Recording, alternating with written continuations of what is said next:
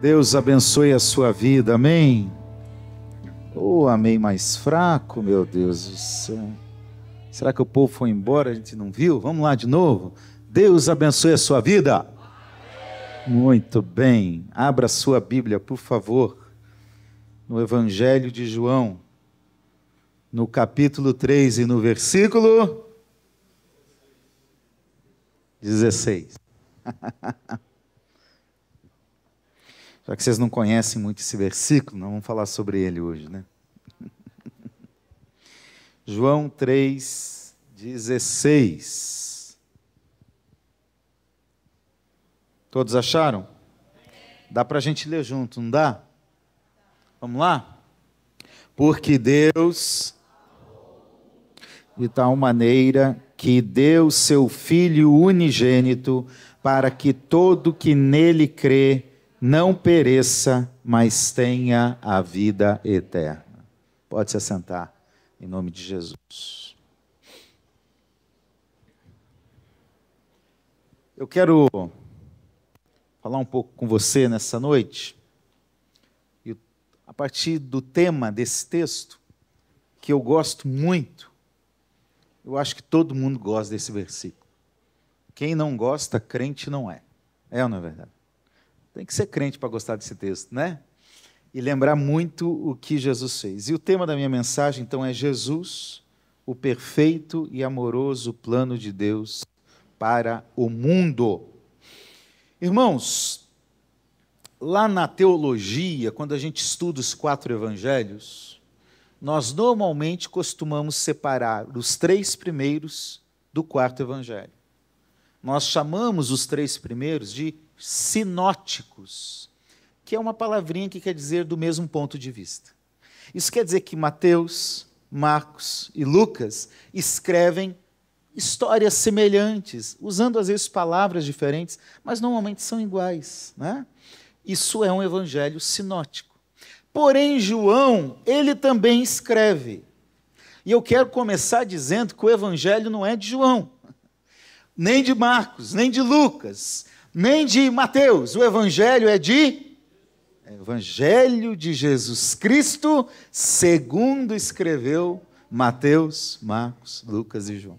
Então aqui nós temos o Evangelho de Cristo, segundo escreveu o apóstolo João. E por que, pastor, que você está dando essa aula aí introdutória de teologia para dizer que três é diferente do quarto? É justamente pela intenção. Esse evangelho, ele tem uma intenção, e historicamente a gente sabe, um historiador da igreja, chamado Eusébio de Cesareia, diz algo mais ou menos assim: olha, João recebeu os três evangelhos, o de Mateus, de Marcos e de Lucas. Ele falou: está tudo certo, eu só quero trazer outras informações. Eu quero complementar algumas coisas. Então, o evangelho de João é um evangelho intencional. João tem uma proposta. Enquanto os três primeiros falam de Jesus, homem como filho de Deus, e, e que está ali realizando tantas coisas, tantas coisas João vai escrever para dizer dois assuntos principais. Primeiro, Jesus é Deus. Ele começa dizendo isso no capítulo 1. Então ele diz: Jesus é Deus, por isso creia em Jesus. Quer resumir o Evangelho de João? É isso. Ele é Deus e eu preciso crer em Jesus. E ele divide o Evangelho de João, desculpa a aula aqui, mas é para você entender, quando você for ler o Evangelho de João, entender isso e entender a mensagem de hoje. Ele divide basicamente em duas partes. Então, na primeira parte, que vai até ali o capítulo 12, o final do 12, ele está mostrando quem é Jesus e ele vai mostrando alguns sinais que mostram que Jesus é Deus. São sete declarações que Jesus diz: Eu sou a videira verdadeira, a luz, o mundo. Ele diz sete vezes isso. E ele faz sete grandes milagres que só Deus poderia fazer. Então, ele está escrevendo para provar isso. E no final, na parte final, ele dá instrução e vai para a morte. E aqui, e esse texto, pastor, João 3,16, fala a verdade, é talvez um dos textos mais conhecidos da história é o texto mais conhecido pelo cristão. E nesse texto nós temos Jesus revelando seu caráter, sua identidade e sua missão. Tem tanta coisa num texto que a gente fala comumente sem perceber. Jesus está de fato fazendo aqui, nesse texto, a palavra de Deus está trazendo para nós um resumo da Bíblia. Se hoje nós precisássemos resumir a Bíblia em um versículo, esse versículo seria João 3,16 porque ele resume o plano de Deus, a essência de Deus, e ele responde algumas questões cruciais para nós. É como se nós fôssemos supostos interlocutores, questionadores e perguntássemos: o que Deus vai fazer em relação ao ser humano? Aqui está a resposta. Segunda pergunta: por que Jesus veio à Terra e por que ele morreu? Que doideira é essa, pastor? Jesus veio e morreu aqui, é por quê? Porque aqui está a resposta. Ele está respondendo isso numa conversa que ele tem com um religioso legalzão chamado Nicodemos, que era fariseu, que era cumpridor da lei. Ele vai falando: olha, olha o, o Nicodemos, você tem que nascer de novo. Como assim? Tem que voltar para a barriga da mãe? Não, não, não é bem isso. Tem que nascer do Espírito. E como que vai acontecendo isso? E Jesus vai explicando para ele, vai mostrando a essência do Evangelho e fala: por isso que você precisa crer no enviado de Deus. É isso que o Espírito vai fazer. E eu quero destacar, então, três lições fundamentais para nós hoje. Entendendo esse texto, eu entendo a minha identidade e a minha missão no mundo. Amém? Quando eu entendo isso aqui, eu entendo quem eu sou e para que Deus me chamou. Em primeiro lugar, nós podemos aprender que Deus tem um plano perfeito e esse plano está fundamentado em seu amor.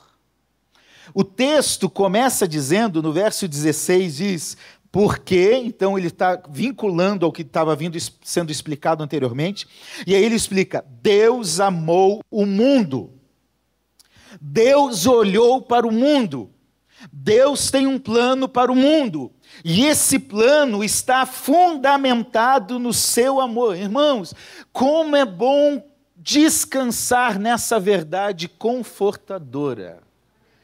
O mundo não está vivendo de forma cíclica. A história não é uma repetição cansativa de coisas e fatos. O mundo não está desenfreado, sem saber para onde vai. E agora, o que vai acontecer amanhã, o ano que vem, daqui 10 anos? Irmãos, eu não sei o que vai acontecer, mas esse texto me deixa claro que Deus olhou para o mundo, Deus amou o mundo, Deus tem um plano para o mundo e o seu plano está alicerçado na maior maior verdade da história da humanidade. Ele me ama, ele nos ama. que bom saber. Eu gosto de saber que a Tânia me ama. É bom, não é, Rafael? Diga aí. É bom demais, gente. Você saber que alguém te ama. É ou não é? Ela conhece todos os meus defeitos, gente. E olha que eu tenho defeito, hein? E ela me ama. Isso me conforta, isso me dá segurança. Então, tudo tem a ver com o amor de Deus. Ele é o agente primário ele decidiu amar, ele é o agente ativo que está em ação para amar, ele é o maior interessado. O que Jesus está dizendo aqui é algo que está desconstruindo uma história antiga para Israel. Ele está olhando para um religioso, fariseu, que era Nicodemos, e está, em outras palavras, dizendo: Olha, Nicodemos, o negócio é o seguinte: o Deus não ama só Israel, não são só os descendentes de Abraão, entre aspas, aqui. Deus ama o mundo. Isso quer dizer que ele não ama só aquele que faz tudo certinho, ele ama todo mundo. Isso quer dizer que ele nos ama até mesmo quando nós erramos e falhamos, o amor dele continua prevalecendo e é baseado nesse amor que nós somos atraídos a ele para mudar. Deus surpreendentemente ama todo mundo. Está preparado para ouvir? Deus amou o Hitler. É difícil, né? Eu não vou citar nome nenhum, tá? Deus amou o político corrupto.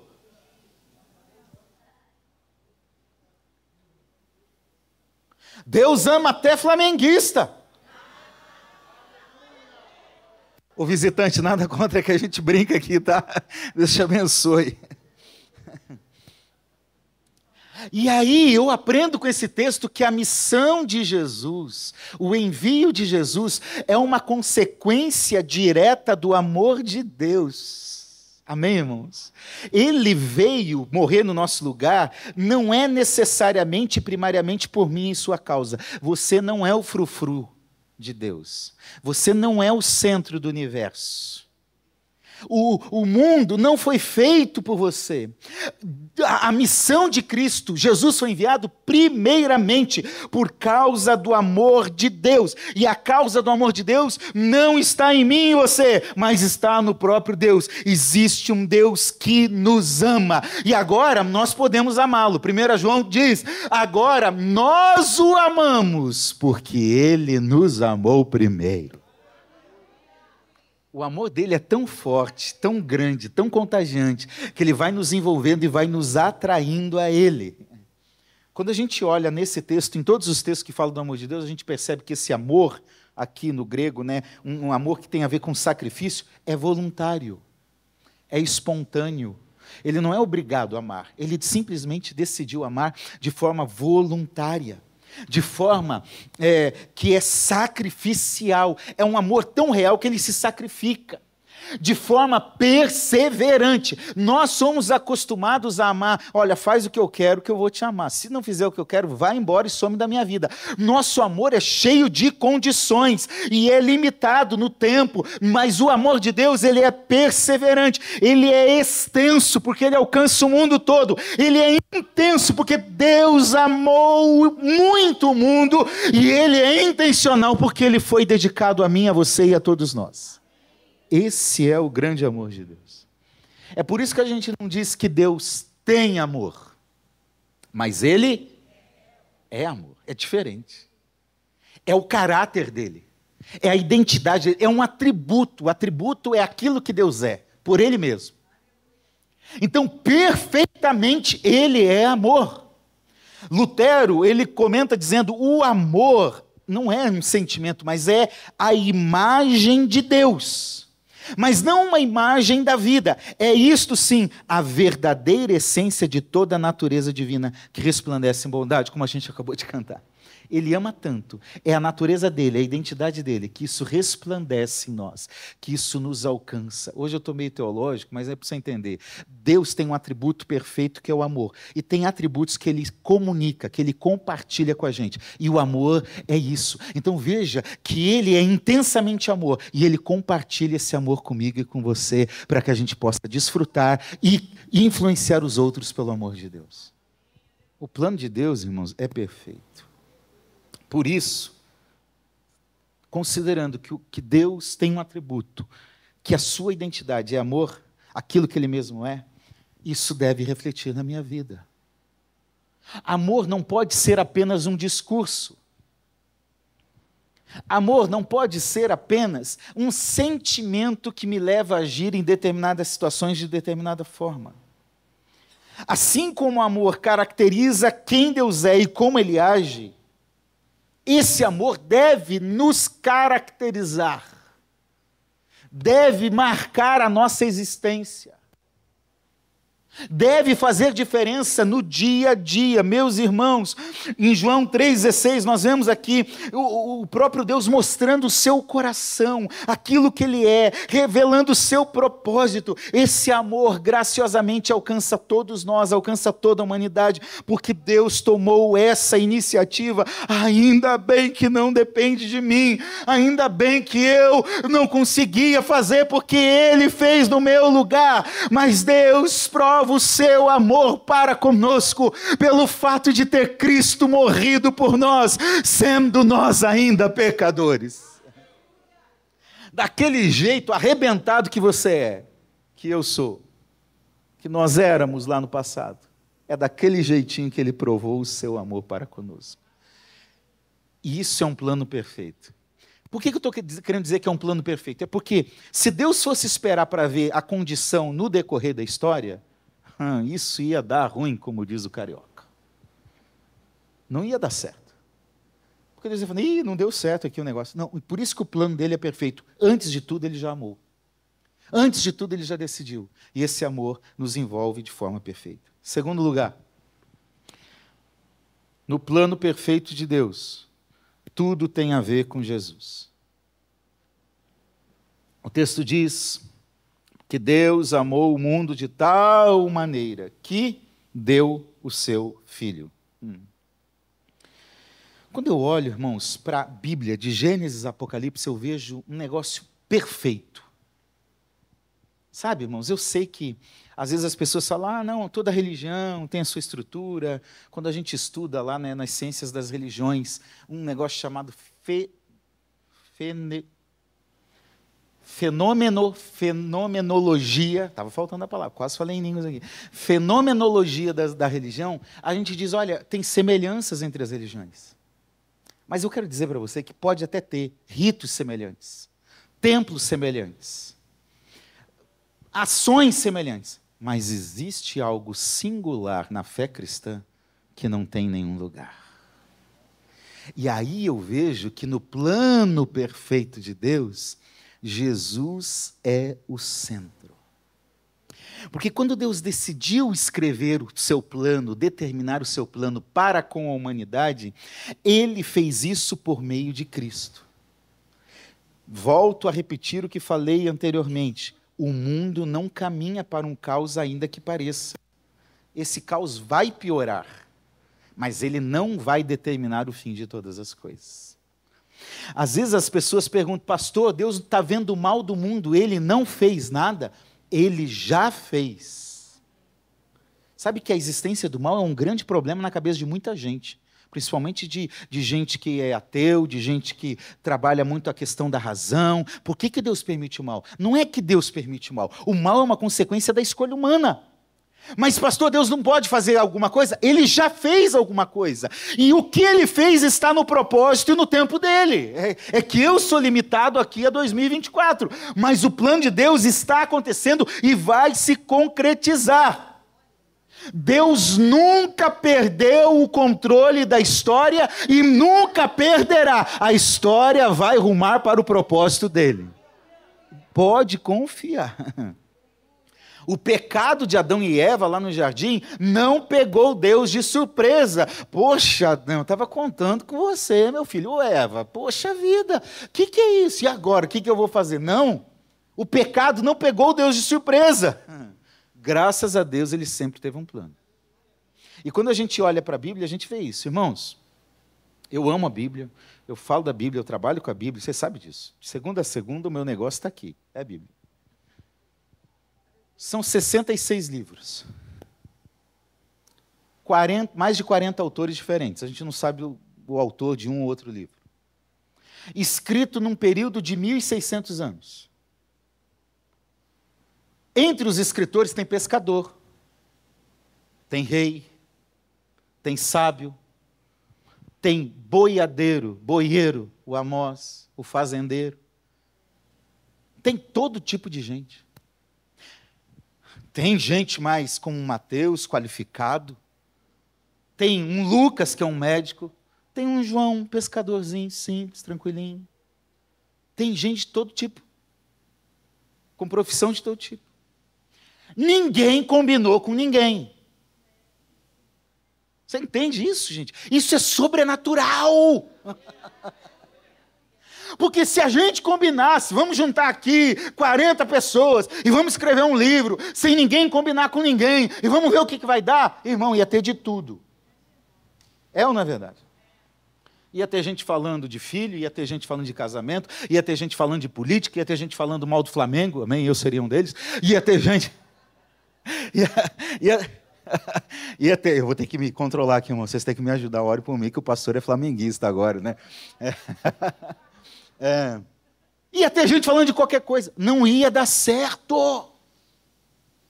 E mesmo que combinasse, irmãos, mas de Gênesis a Apocalipse, há algo que eu costumo dizer em muitas palestras por aí, eu acho que eu nunca falei aqui, há um enredo, há um fio invisível que liga Gênesis ao Êxodo, Êxodo Levítico, Levítico Números, e vai ligando, e vai nos Salmos, e vai em Isaías, e vai em Jeremias, e vai, e vai, e vai, e termina o Antigo Testamento, e começa o Novo, e o fio está ali, e está conduzindo, e vai, e vai até Apocalipse. Deus está escrevendo uma história, Deus está conduzindo o seu povo, Deus tem um plano perfeito que vai se concretizar, e o centro dele é Jesus.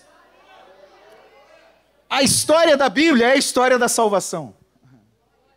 Como começa isso? Começa com Gênesis, obviamente, na criação.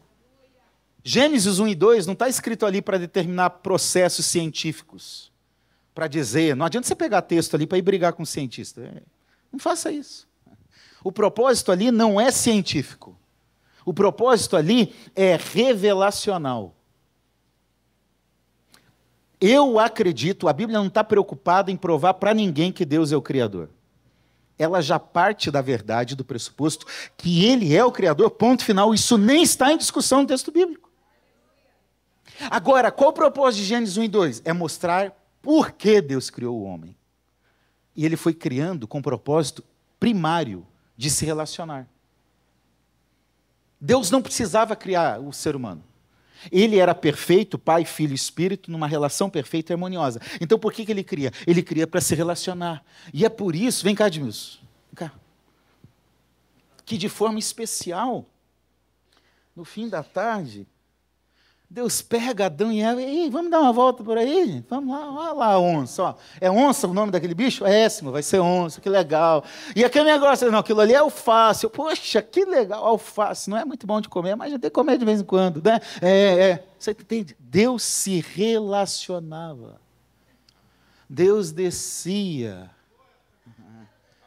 é por isso que o ser humano foi criado à imagem e semelhança de Deus. É por isso que você pode ir numa igreja, você pode ter nome de evangélico, de católico, você pode dar o dízimo, você pode fazer o que for. Se não houver relacionamento, você não está cumprindo com o propósito para o qual foi criado. Deus quer se relacionar. Desculpa, Carla, ficar pegando a mão dele. Relacionamento com Ele Segundo nível, ó, relacionamento.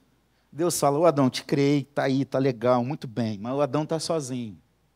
Eu vou criar alguém para estar do lado dele, para ser alguém que vai andar com ele, que vai ajudar ele, e ele vai ajudar ela.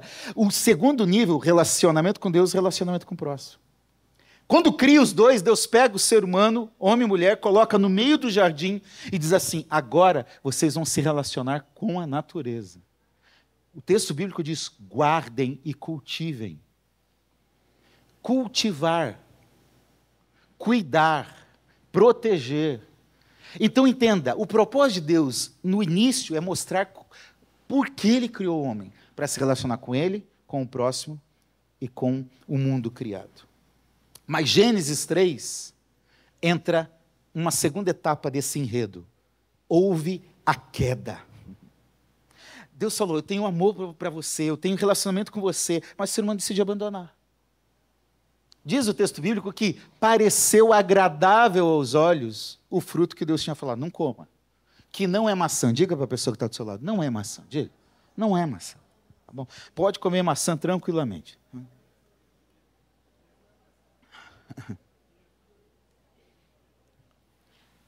A serpente, ela é usada ali por Satanás para levar o homem à queda.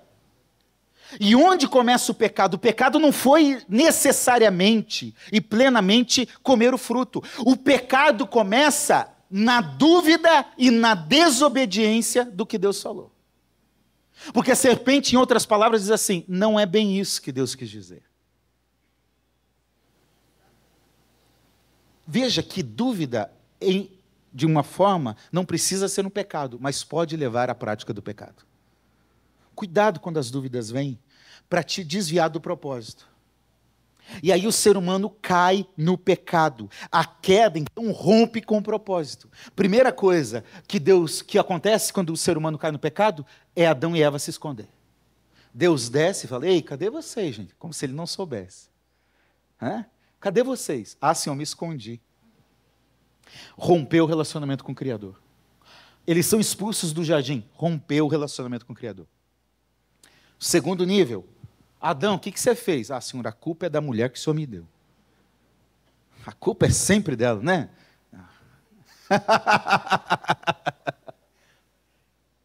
Irmãos, é exatamente isso.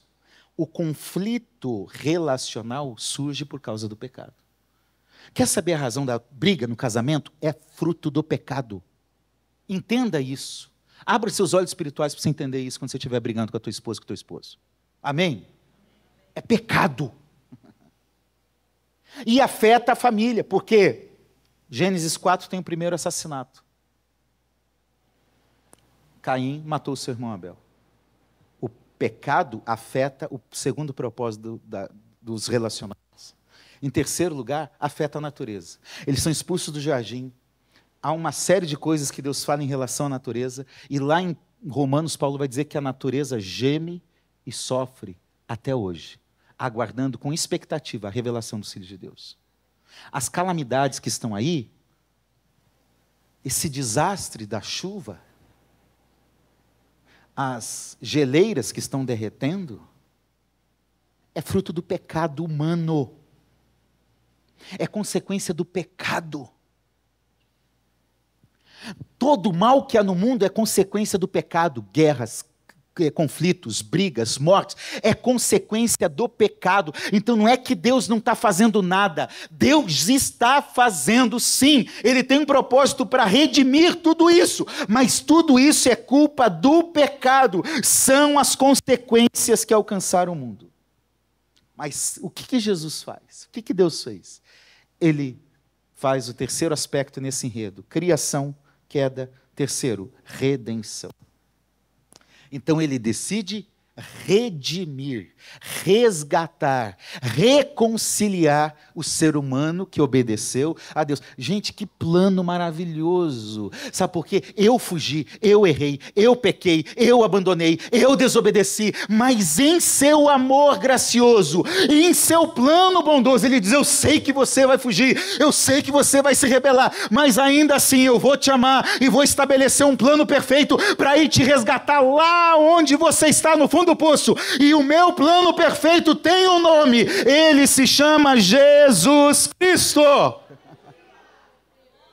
Jesus nunca foi o plano B de Deus. Jesus não é step, não é remendo, não é porque o primeiro propósito não deu certo e vai dar um jeito agora com o segundo não. Antes de Deus dizer haja luz, ele já tinha dito haja cruz. Antes de criar o mundo, o cordeiro já havia sido imolado. Jesus é o plano perfeito e especial para mim e para você. Ele morreu na cruz por mim e por você. Aleluia!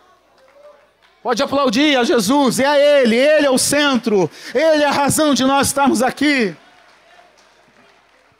Jesus é o presente gracioso e bom de Deus para um mundo mau e perverso. O mundo não merece, irmãos, nós não merecemos, mas Cristo é a encarnação desse amor que veio ao nosso encontro ele se esvazia seu, das suas prerrogativas divinas para se tornar gente como a gente, frágil, vulnerável, sofreu tentação, teve fome, não tinha onde dormir, foi perseguido. Fez isso por amor. É por isso que esse plano constitui todo o desígnio de Deus. Deus envia o seu filho. Mas mais do que enviar, Deus sacrifica o seu filho por mim e por você. Eu vou lembrar da minha amiga agora porque ela gosta de cantar hino antigo. Clássicos, desculpe, desculpe. Vem cá. Corre aqui, Breno. Cadê o tecladista? Sumiu? Vem cá. Vem cá. Se isto não for amor. Corre, corre, corre. Só eu e você que lembra. Esse é um dos hinos mais lindos que existe. E aí vai ser assim no gogó mesmo? Hã? Vai ser assim mesmo. É, ele está descendo correndo, vai aí porque ele é bom, ele vai achar a tua nota e vai lá. Vai lá. Deixou o esplendor de sua glória. Quem sabe canta, vai. Trazer, sabendo o destino aqui. Estava só e ferido. Estava só e ferido no Golgotha para dar sua vida por mim. Se isto não for amor. Se isto não for amor. Se isto não for amor. Vamos. O oceano secou. Não há estrelas no céu. Não há estrelas no céu. Você pediu agora você toca. As andorinhas não voam mais.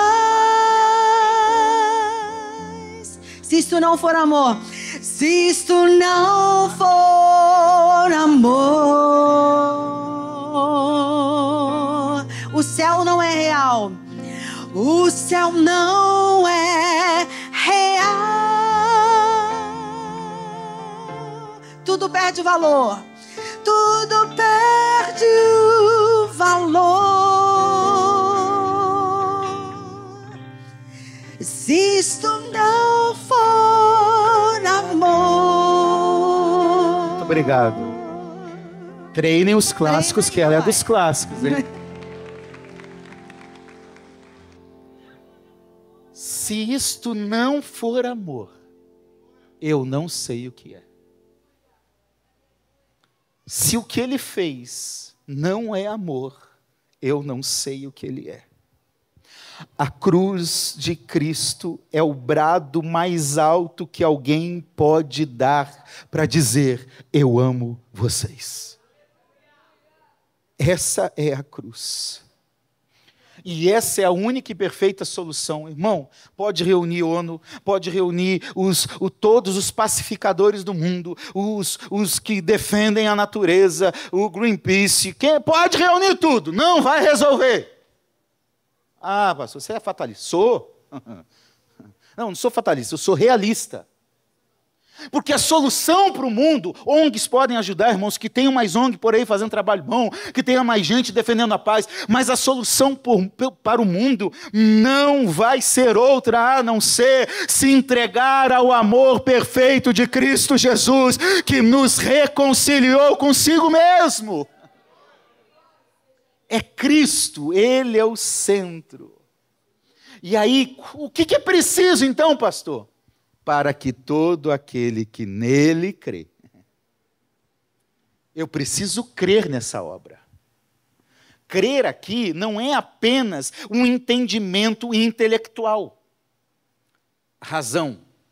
Crer aqui é uma fé em Cristo, na obra dele na cruz, que se entrega totalmente para viver nessa realidade no presente e que confia que o futuro, o meu destino também está nas mãos dele. Então, isso passa a ser a forma de eu viver. É por isso que o crente ele tem que mudar a vida. Porque ele passa a viver não mais de acordo com o que ele acha, do que ele pensa, com os valores da política, do mundo, não. Ele passa a viver com um óculos, com uma cosmovisão, com uma visão de mundo que está centrado em Cristo e na cruz de Cristo. Tudo vai ter a ver com Jesus. A gente passa a viver a partir disso. E esse plano se estende até o final, na consumação. Apocalipse foi escrito justamente por isso. O texto bíblico está dizendo: para que ninguém pereça, para que ninguém morra eternamente. Você que está aqui, você não precisa perecer. Você pode até morrer fisicamente, porque pode ser que alguns de nós possamos morrer, mas você não precisa morrer a segunda vez, a segunda morte, que é a morte eterna e que o mundo vai enfrentar e vai ter que entender isso. Perecer tem a ver aqui com sair do caminho, ir à ruína. Apocalipse não é um livro para te assustar, para dizer que tudo vai explodir. Apocalipse é um livro para te dizer que há esperança e que o Cristo prometido em Gênesis 3,15 foi encarnado e sacrificado nos evangelhos, mas lá em Apocalipse ele está em pé diante do trono, vencendo, porque o Cordeiro venceu. Aleluia! Pode aplaudir a Jesus. Apocalipse não é livro de terror, é livro de esperança. Ah, ele vai cuidar de tudo. É por isso que uma das frases mais lindas é do Billy Graham. É, a fé cristã é uma fé de spoiler.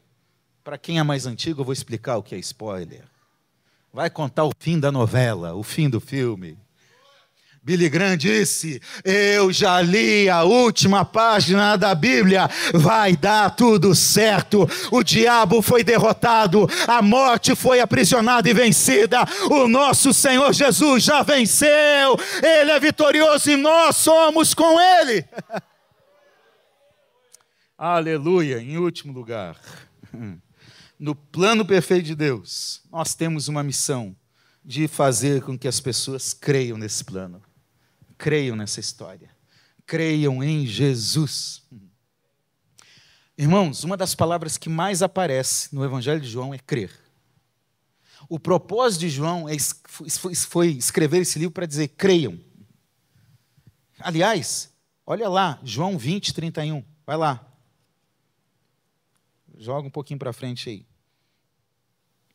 Estes, porém, na verdade, o 30. Na verdade, Jesus fez diante dos seus discípulos muitos outros sinais que não estão escritos nesse livro. Ele curou muito mais gente, ele fez muito mais coisas que não está escrito. Amém, irmãos? Estes, porém, o que está escrito, foram registrados para que vocês creiam que Jesus é o Cristo, o Filho de Deus, e crendo tenham vida no seu nome. Qual é o propósito do Evangelho de João? É crer. Esses dias eu vi um vídeo de um ex-pastor que foi famoso no Brasil, talvez o mais famoso, um dos melhores pregadores que a igreja evangélica já teve no Brasil, que disse que o propósito de Jesus não é fazer ninguém crer, então você pode ter a religião que quiser, pode viver do jeito que quiser. Apóstata, blasfemo. O evangelho de João está escrito em todo lugar: creiam, creiam, creiam, para que creiam nele. Então é preciso crer, mas Paulo faz uma pergunta: como as pessoas vão crer se não há quem pregue?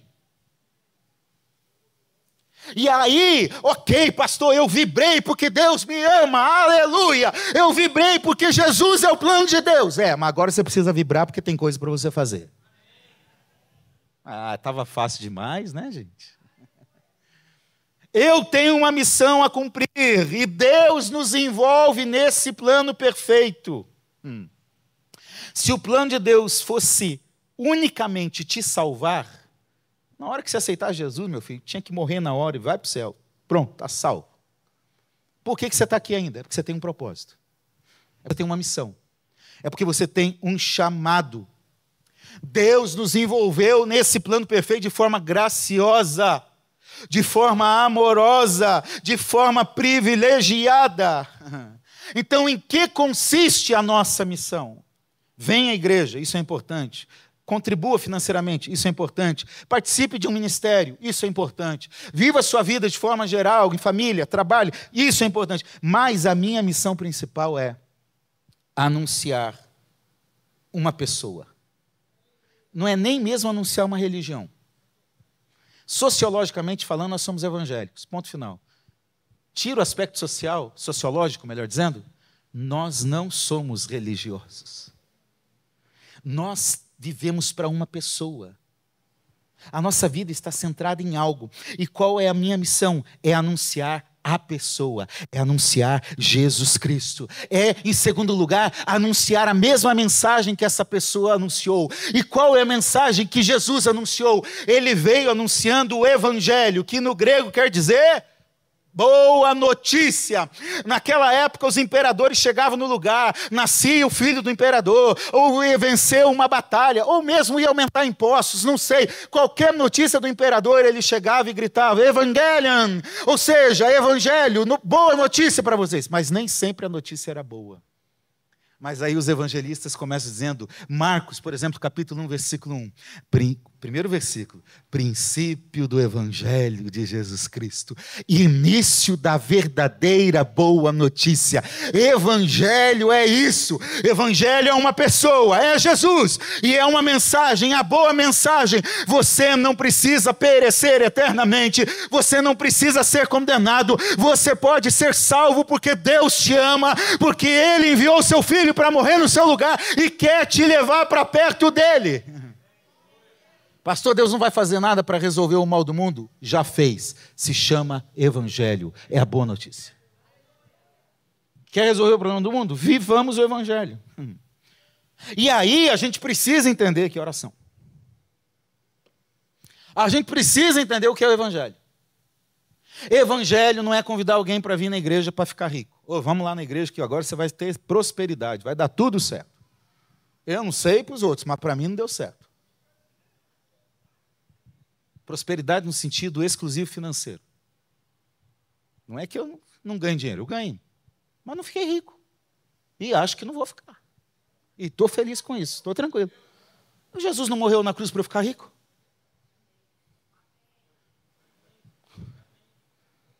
Evangelho não é vir para a igreja para ser empoderado. Olha, agora, pastor, porque agora está cheio de coach evangélico por aí. Um dos coach evangélicos está sendo pego em mentira, agora virou até meme aí no Instagram. Porque tudo que fala é mentiroso. Sem vergonha. Maculando o nome de Cristo. E cuidado que tem crente que segue essas pragas por aí e fica sendo influenciado por esse tipo de gente. Cuidado com esses coaching por aí, viu? Principalmente os evangélicos. Evangelho não tem a ver com coaching. Evangelho não tem com essa história de que você nunca mais vai ficar doente. Evangelho não é uma escadinha para você ser promovido de vida, para você ter, ter empoderamento, para você ter network, para ficar aqui se relacionando. Evangelho não tem a ver com coisas humanas, com coisas que perecem. Evangelho tem a ver, há uma promessa: vai vir o descendente. O descendente se cumpriu, ele nasceu, ele viveu, ele pregou, ele morreu, ele ressuscitou e um dia voltará para me buscar. Isso é Evangelho, essa é a mensagem. Aleluia! Irmãos, com tristeza, tem muita igreja por aí que já perdeu de pregar o Evangelho. O culto virou uma palestra de autoajuda, uma terapia para massagear o ego das pessoas, mas fugiu do Evangelho. Em nome de Jesus, Igreja Missionária Evangélica de Maranata continua firme, firme, firme aqui, ó, é a palavra.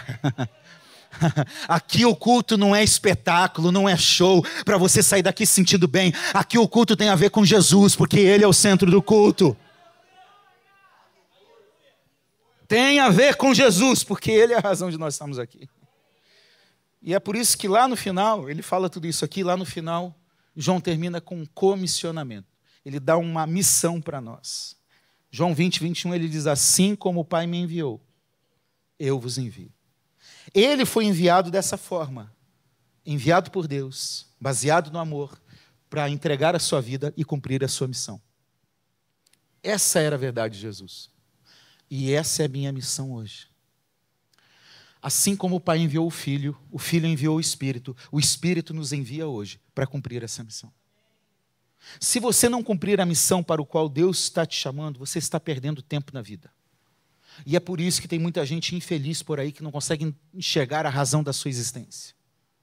Vai para Jesus, vai para o centro, vai fazer o que Ele quer de você, porque a missão de Cristo se fundamentou em cumprir a missão para o qual o Pai o enviou. Então, a nossa missão é uma consequência direta dessa.